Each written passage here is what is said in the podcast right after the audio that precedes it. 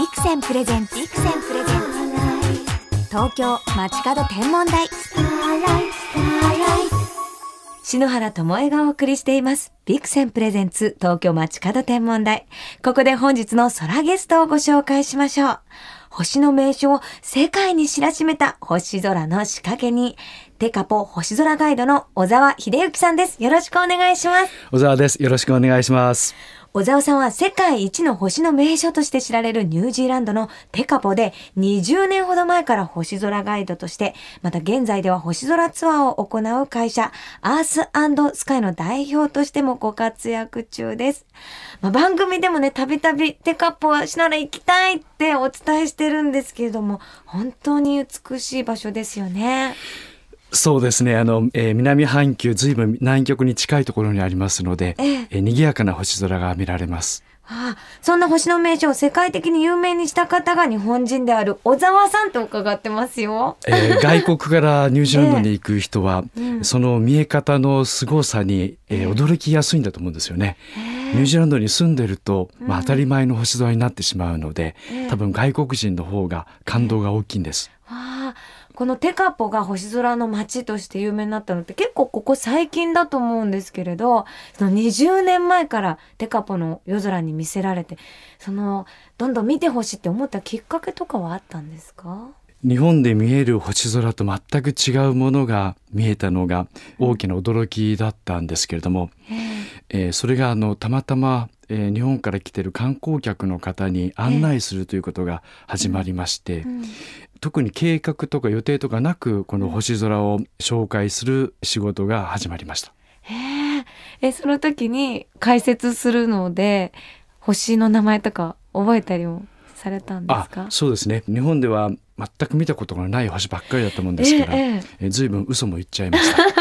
南半球ですもんね。でもその方覚えちゃったんでしょうね。はいまあ面白い思い出として。後から本読んだら、あれって。でも実は私も、あれ間違えちゃったっていう時があって、気づいたら、あれ間違えちゃいましたってこう、その場をギャグにしたりとかしてね。これ解説あるあるですよね。はいあそうなんです。もともと小沢さん星がお好きだったんですか？はい、天体写真を撮るのが好き程度だったんですけれどもへ望遠鏡を買ってもらえなかったのがえええ子供心に、えーうんかなり傷ついてまして、それがあの大きなモチベーションになっています。あ、じゃあいつか望遠鏡で見るぞって。はいいうそうですね。思いで。え、その夢は叶いましたか？あはい大人になって望遠鏡を買いました。望遠鏡でテカポの星をご覧になっていかがでしたか？天の川を見るのが、えーすごいんですね。へえ天の川を望遠鏡で覗くはい。えどうなるんでしょう？こうただ見てるだけだとこう星ばっかりなんですけど、うんその中をゆっくりこう望遠鏡を動かすんですね。ええそうすると天の川の中を旅してるみたいな感じに見えるんですよ。へええーそれがたまらないですね。望遠鏡だとさらにその星の奥に私たちを連れてってくれるっていうね感はい覚、です、なんかそんな感じだと思います。日本の天の川で旅するのもいいですけどやっぱりテカポって天の川綺麗ってすごいねすよねすごいですね。えどう違うんでしょう？えっ、とですね、一番大きな違いは、うんあの天の川の中心部分が頭の真上に登るんですね。どの部分でしたっけ？伊手座の部分でしたっけ、え、もうサソリ座なんか、うん頭の真上にこう長く伸びてます。へえ普通ね日本だとこう地平線のちょっと上ぐらいですけれどもで、南北に天の川が細まっていく姿が見えまして。地平線からこう始まって太くなってまた細くなって反対の地平線なんですね。でこう銀河系の姿があるというのがうん見える感じです。銀河系のこの中心のところを見ているんだなっていう感じがしますあ。しますもうね宇宙の姿を見てるみたいなそういう感じなんです。宇宙の姿を見てるはいうわー天の川に包まれてるというか抱きしめられてるような感覚になりそうです、ね、あなりそうですね。どうしようもうみ今すぐテカポに行きたくなっちゃいますね。でもこのテカポを星空の街にしようっていうことは結構大変だったと思うんですけどご苦労はあったんですか？そうですね、うん。えーテカポが星空の場所としてうん。知られるようになったのは、まあ、10年ぐらいかと思うんですけれども、えそれ以前にも実は天文台が50年前にできてまして、ええ。え天体観測の分野ではこう知られた場所だったんですえね。でその頃から星空のよく見える環境保護みたいなことは、うん。あのされてました。最近になって町が大きくなるようなことが、あの計画されましたので、ええ。えーどうしようかなというようなそんなあの苦労といいますか取り組みというか、ええ。行われています。あその時にじゃあ星をみんなに届けたらどうかっていうのを小沢さんが提案されたんですか？えー星空ツアーはもう少し前に始まってるんですけれども、ええええ。あのこのテカポが知られるようになったきっかけが実はあの、えー10年前の町の大きな再開発計画に反対するということだったんだと思うんですよね。じゃあその一つとしてもっと星を見てもらってたくさんの人に来てもらおうっていう流れだったんですか？はい、星空が見えなくならないよううん。にするために、ええ。町の開発に、うん。えー反対をしたんですね。ええ。でその反対する手段が、えーテカポの星空は、えー世界遺産級であるという話をにしたんです。うんうんうんえー世界で初めての星空世界遺産が、えーテカポにあるということを広めたんですね。で開発をしないっていう選択はないでしょうかということをやりました。でもそれって町みんなでこう手を合わせないと難しいことじゃないですか。皆さんどうされたんですか？星空はい普通にあるものなので、うん。えー星空を守るというのが新しい、えー考えといいますか、うん。そういうこと全くあのえー心配されない場所なもんですからええ。星が見えなくなっちゃうことがあるかもねみたいな、うんえーことは賛成も反対もあの、ええ。初めて考えることだっただと思いますので、えーあまり相手にされませんでしたね。でもその町の皆さんをどうやって星素敵なんだよって説得していったんですか？あのいろいろ作戦を考えまして、えニュージーランドのええ。あのメディアの方々にうん。いろいろ取り上げていただいたんです。テカポの星空が世界遺産になるかもしれないとか、うんうんうん。こんなことをやってる町があって、まあ、開発に反対してる意見もあるとかそういうことを取り上げていただいて村の人たちに知ってもらったんですね。でもテカポは人口300人ほどの小さな町で晴天率が高くて湿度が低くて標高が高いっていう条件も揃っていたんですよね。はい、ニュージーランド一晴天率がいい場所として知られてまして、えええ天文台が作られたのもそのようなためなんですね。天体観測に必要な条件が揃っている場所です。もうここは絶対星空の条件がいいのにそれに皆さん住人の皆さん気づいてらっしゃらなかったんですね。はい、そうなんですね。あえーまあ、どこに行ってもニュージーランド星綺麗なんですけども、うんまあ、特にテカパはよく晴れるので星が、ええー見やすいところです。この町の皆さんが協力して星を守ってるっていうのがこう日本でも割とニュースになって星を眺めるといえばテカポっていう風に私たちもこう空噂で聞いて行ってみたいなって。でもその町のみんなの協力がすごいなと思って。そうですね。静かに暮らしたいという人が割合多く住んでいますので、うん。あの理解をしてくれる人も多くなってきてます。私一度青ヶ島っていう島でライブをしたことがあるんですけれどもその時に島の星に感謝をしたいっていうことで前日に星の写真を撮って青ヶ島でその島の写真をこうライブでスライドショーで流したんですね。そしたら普段皆さんがご覧になってる星空のはずなのに写真を投影した瞬間にわーっと歓声が上がったんです。で、これは実は青ヶ島の写真を昨日撮ったんですよって言ったら、えー、本当？っていう風に皆さんびっくりされてて、近すぎると気づかないんですよね、星の美しさって。本当にそう思います。話をしてもらって気づくものなんかもしれませんね。テカパの住人の皆さんは星が自分たちの誇りであるっていう風に気づかれて何かお声かけられたこととかありますか？3年ぐらい前から毎年あの星空フェスティバルというのが始まってましてえー、町の人口が少なかったりするので私を見ると何してる人かというのかみんな知ってるわけですね。あ星のお兄さんだって。星のお兄さん。ええ。昨日は曇っちゃったねとか、うんうんうん。昨日は晴れたねとか、まあ、そういう声をかけてくれますね。じゃあ住人の皆さんが空ガール空ボーイってことですね。空ファミリーですね。そうですね。わあ。あのおじいちゃんおばあちゃんが多いんで、うん。えーなんていうんですか、空じじい、空。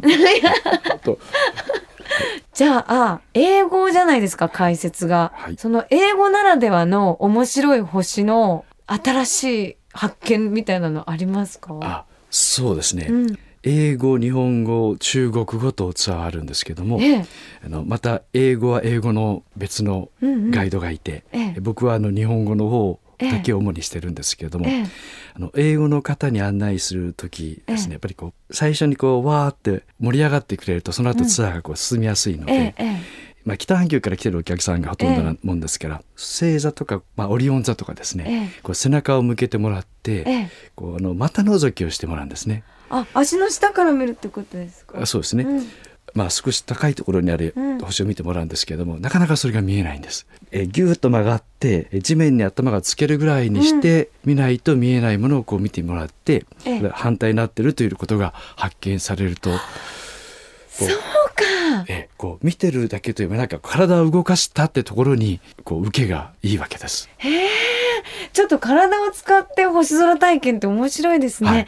そうか。オリオン座が南半球は逆になってるということですか。もうそうなんです。今度ねあのぜひこうあのイナバウかはい、股覗きをすると戻りますんで。小沢さんの星空解説はすごい体力使うんですね。あそうなんです、えー参加型ですので。リラックスではなくてもうワクワクの星空ガイドですね東京 FM から篠原智恵がお送りしています。ビクセンプレゼンツ東京街角天文台。テカポ星空ガイドの小沢秀幸さんをお招きしてお話を伺っています。さあ小沢さん改めてテカポの星空の素晴らしさってどんなところでしょ天の川の中心部分が空に昇るのがまず最初だと思うんですね。う。ええ。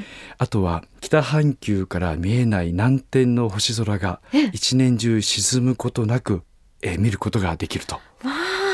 私南十字星？見たことないんですよ実はもちろん見ることできますよねはい。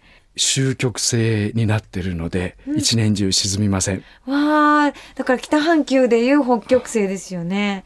南十字星は全部の星座の中でこう一番小さい星座っていうのを星空のテストの時に 出て、わあ、いつか見てみたいなって思ったんですけれども、もう憧れの星ですね。あの星はニュージーランドに住んでマオリの方たちには、えー十字を逆立ちした形で、えー星座にされていたんですね。へえ、逆立ち。南十字星は南半球の夏の季節になると、ええ。えー逆立ちして見えます。ええ、で、えーそれはですね、あの天の川に浮かんだ大きなカヌーの星座というのがマウイの方たちにあるんですけれども、はい。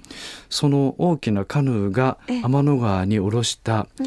えー怒り綱の先にある怒りなんですね。え、あ、十字がじゃあ逆さになって怒りを下ろしてるっていう風に？はい、へえ。えー天の川が、うん。あの、えー太平洋の海原です。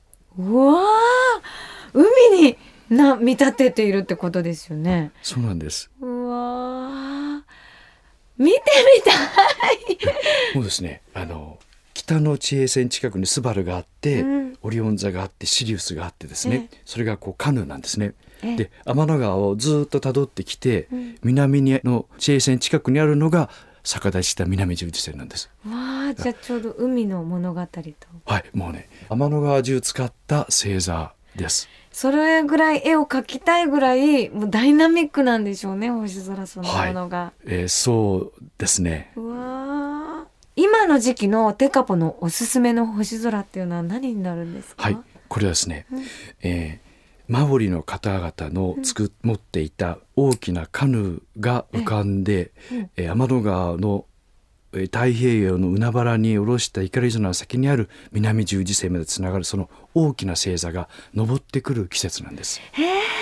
じゃああ季節的には夏ぐらいになるんはいですか？、そうですね、うんうんこれから夏を迎えます。ということは登ってくる星はオリオン座？はい、不思議。私たちはこう冬にオリオン座を眺めてるイメージですけれどポカポカしながらオリオン座を見るってことですか？そうなんです。うわ オリオン座のが逆立ちして見えますので、うん。あの三つ星のところのこう四角をえこえう縁がなりますよね、あれをこう鍋に見てるんですけども鍋？あの私たちはあれをビアジョッキと呼びます。あじゃあちょうどオリオンのはい。その足の部分、まあはい。逆で言うと、頭の部分がコップになるってこあとですか？いえあの三つ星のとうん。小三つ星の穴真ん中あたりなんですけども。オリオンの三つ星と小三つ星の真ん中あたりがはい。あれがこう逆立ちしてますんでええ。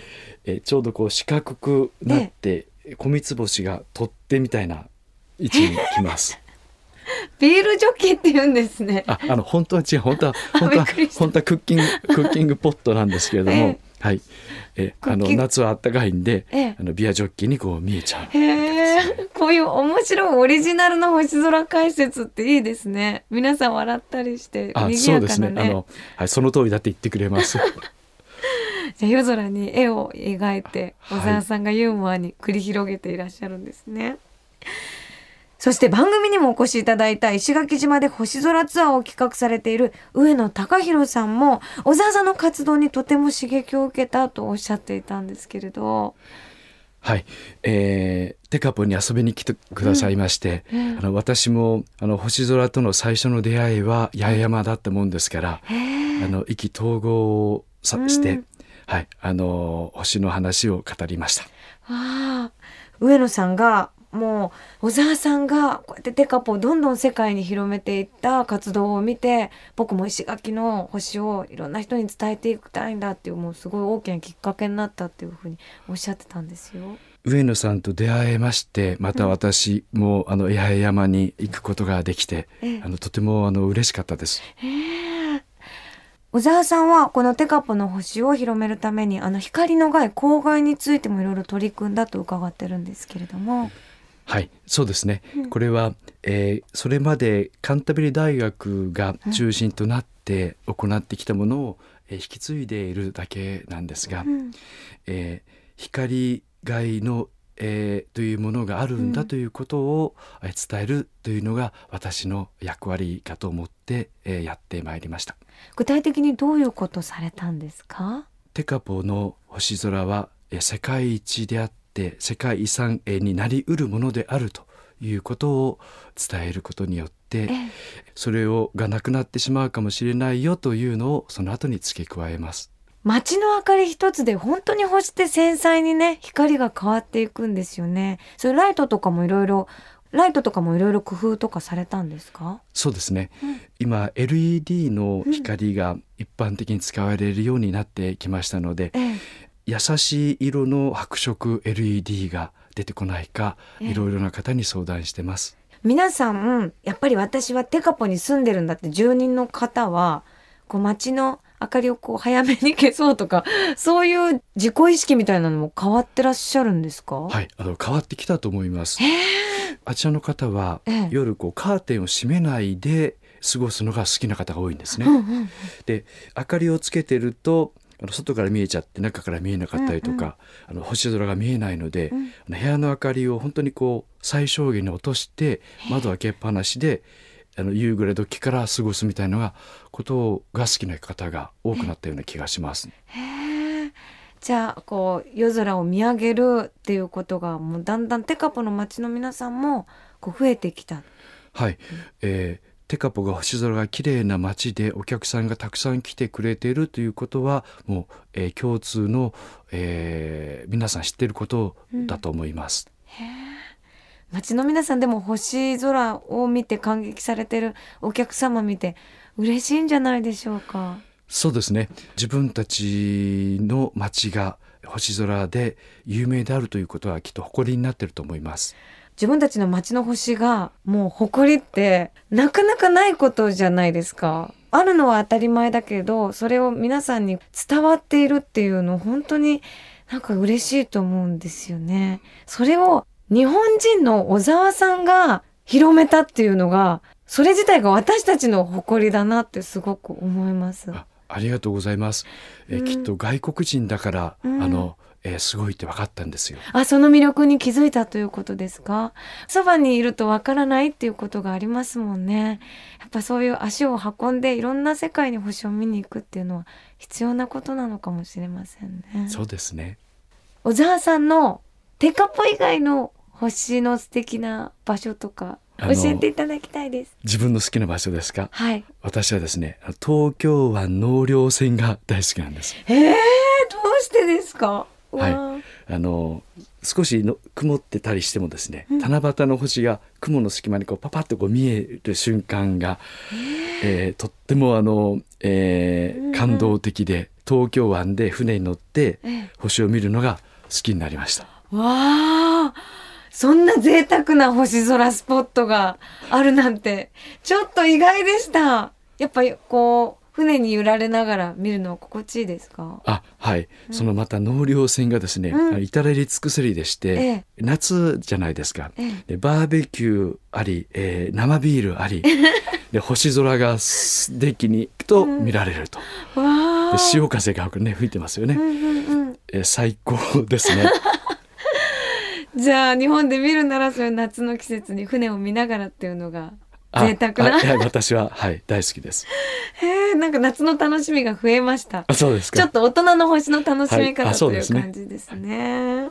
では、小沢さん、ぜひテカポで日本語で星の解説をしてもらいたいという方はどうしたらいいでしょうか？えー、アーススカイという会社を、はいえー行ってますそちらのあのホームページがありますので E メールを送ってください、えー私どもの方からご連絡させていただきますああ、じゃあ番組サイトにリンクを貼っておきますね。どうぞチェックしてください。この小沢さんのアーススカイの解説でこんなことが楽しめるよっていうおすすめはありますか？えー逆立ちした十二星座、えー一年中見える南十字星、うん。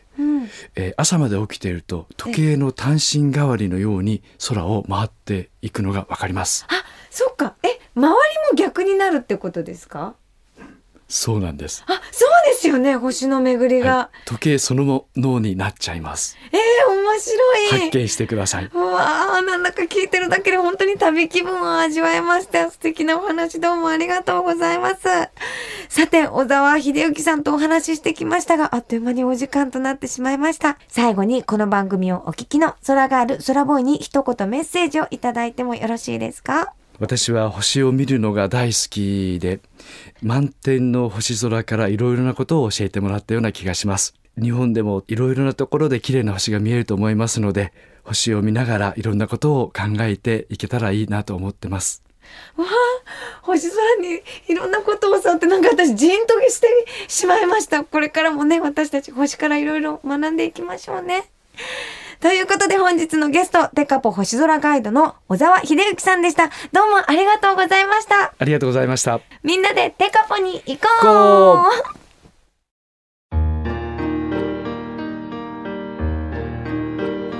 子供の頃キャンプに行くと双眼鏡を持っている男の子がいて焚き火の周りで騒ぐ私たちとは離れて静かに星を見ていた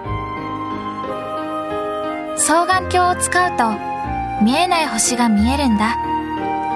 男の子はそう言って双眼鏡を貸してくれたけどその頃の私は肉眼で見える星と見えない星の区別もつかず双眼鏡のレンズに映る星々の豪華さにただ見とれるだけだった。あの頃と変わらない星空が今私の頭上にある。私はその星の名前を呼ぶことができる。星空を眺めよう。双眼鏡のビクセン。ビクセンプレゼンツ。東京街角天文台。まもなくお別れです。本日はテカポ星空ガイドの小沢秀幸さんにお越しいただきましたが、印象的なのが、天体望遠鏡で天の川をなぞると、天の川を旅しているような気持ちになる。私、こっついね、一箇所をこう見つめちゃいがちなんですけど、天体望遠鏡で、こう、じりじりとね、こう、なぞるっていうのがね、こう、さすが星空をたくさん浴びてらっしゃる大沢さんの感想だなと思いましたね。このテカポの星空を世界遺産にしようという働きかけは、この日本人である小沢さんが中心となって活動をしているんですよね。こう日本人が海外の星の美しさに気づいて力になる。こう星を通じて何かこう海外の方と手をつないでこう力を合わせていくっていう物語が本当に素敵だなと思いました。いつかテカポ行きたいですね。番組でもね、なんか中継とかできたらいいんですけれどね。素敵なお話、小沢さんどうもありがとうございました。それでは篠原からこの時期の星空インフォメーションお届けしましょう。空がすっかり暗くなった夜7時頃、東の空にはもやもやっとした綿のような小さな星の集まりが昇ってきています。おうし座のプレアデス星団。日本ではスバルという和名でおなじみです。肉眼でよーく見ると6つの星がまとまって見えるので、ムツラ星とも呼ばれています。実際にはなんと100個ほどの若い星が集まっているこのスバル。双眼鏡を向けると十数個。さらに天体望遠鏡で眺めると20個以上の星がどんどん見えてくる楽しさがあります。スバルが空に現れると冬が近くなった証拠。夜はかなり冷え込むようになりました。暖かくしてスバルウォッチングしてみてくださいね。実はスバルは双眼鏡をプラネタリウムに持って行って眺めてもおすすめなんですよ。こういくつ見えるんだろうって数えたりですとか、本当に星の集まりがこうギュッとね、抱きしめ合ってるようなね、星の集まりで大好きなんですよね。えー、11月の23日月曜日にはコスモプラネタリウム渋谷でね、イベントもありますのでね、双眼鏡をプラネタリウムに持っていく新しい楽しみ方をしてみてはいかがでしょうか？それでは素敵な星空ライフをお過ごしください。東京 FM ビクセンプレゼンツ東京街角天文台。ここまでのお相手は篠原智恵でした。また来週のこの時間、星とともにお会いしましょう。